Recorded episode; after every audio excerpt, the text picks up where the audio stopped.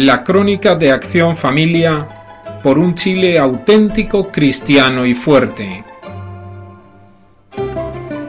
Estimado radio ¿por qué la verdad despierta odio?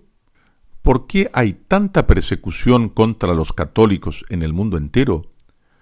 ¿Por qué en países donde los católicos constituyen la mayoría absoluta de la población, como es el caso de Chile, hay sin embargo tantos ataques a la Iglesia Católica?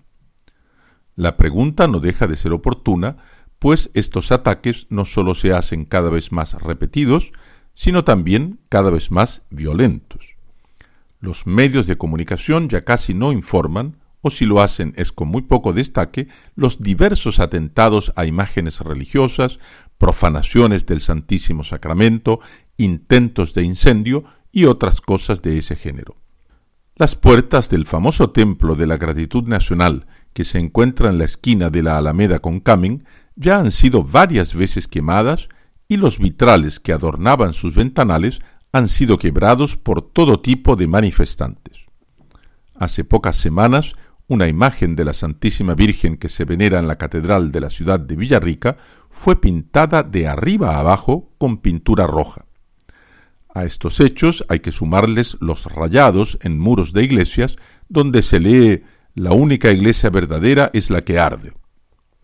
Estos hechos pueden parecer pequeños y casi insignificantes en relación a los que están sufriendo los católicos en países como Siria o Irak, y en general en todos los países islámicos que sancionan con pena de muerte a los musulmanes que se convierten a la fe católica. Recientemente diarios internacionales publicaron la siguiente noticia a respecto de lo que sucede en Irak y en Siria. Sanaa, es el nombre de una joven, se preparaba para almorzar con la familia cuando ellos llegaron en camionetas pickup, Toyota y Kia. Armados con ametralladoras, los milicianos del Estado Islámico gritaban Ustedes son infieles. Separaron a las mujeres y los niños para un lado y a los hombres para otro. Más de doscientas mujeres iraquíes continúan viviendo una pesadilla bien lejos de las cámaras noticiosas. Ellas son mantenidas como esclavas sexuales, esposas o siervas de integrantes del Estado Islámico. En la región de Mosul, en Irak, y en la ciudad de Raqqa, en Siria. Era como si fuese un mercado. Ellos venían y escogían a las mujeres que querían comprar, dice Sanaa. Las más jóvenes y bonitas eran dadas como regalo para los milicianos extranjeros. Las otras eran usadas por los locales.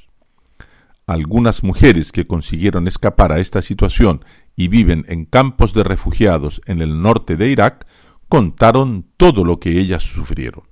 Recuerda Sanaa que según estos musulmanes fundamentalistas deberíamos recordarnos que esclavizar a las familias de los infieles y tomar sus mujeres como concubinas está firmemente establecido por la Sharia, ley islámica.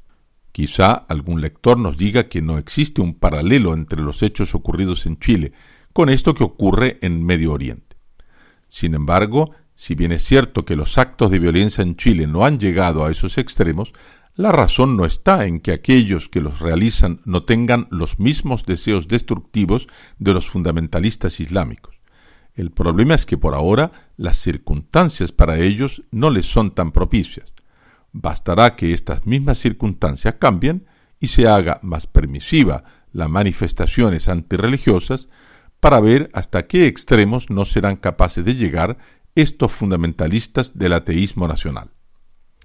Para entender cuál es la lógica de este odio, le damos la palabra al profesor Plinio Correa de Oliveira, quien escribió en el diario Folia de Sao Paulo un artículo sobre el tema. Un simpático lector me pide que explique por qué la Iglesia, a pesar de ser quien pregona la verdad, ha sido tan combatida a lo largo de su historia. También quiere saber por qué son tan combatidos en nuestros días los católicos que no pactan con los errores del siglo y se mantienen fieles a la enseñanza inmutable de nuestro Señor Jesucristo. Me parece que el lector podría haber ampliado aún más el campo de su pregunta.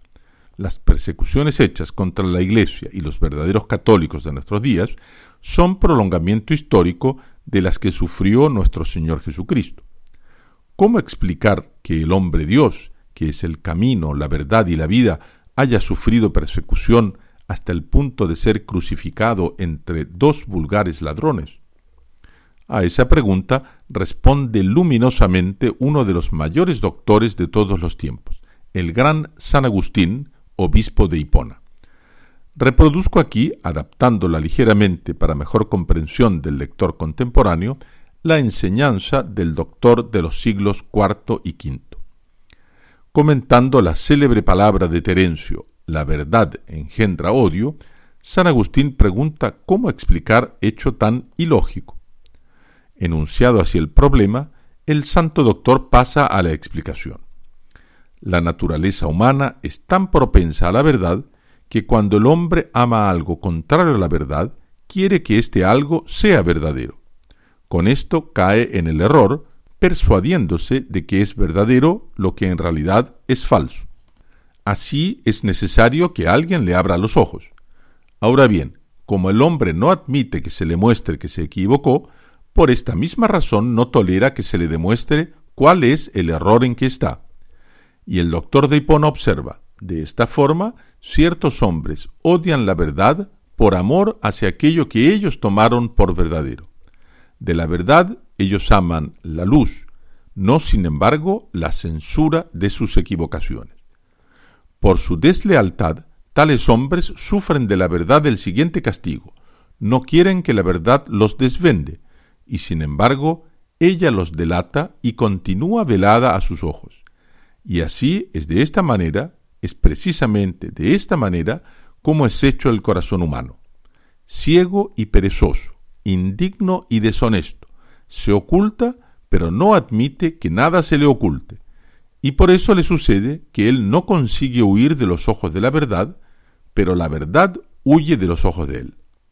Con estas palabras concluye San Agustín su magistral comentario. He ahí la razón por la cual quien dice la verdad sufre persecución, y así se explican la pasión y muerte de nuestro Señor Jesucristo y los veinte siglos de historia de la Iglesia. Dejamos para otro programa un importante asunto. ¿Cuál debe ser la actitud de los católicos delante de estas persecuciones? Muchas gracias por su audición en esta su emisora y recuerde que también nos puede seguir en www.accionfamilia.org. Esto fue la crónica de Acción Familia por un Chile auténtico, cristiano y fuerte.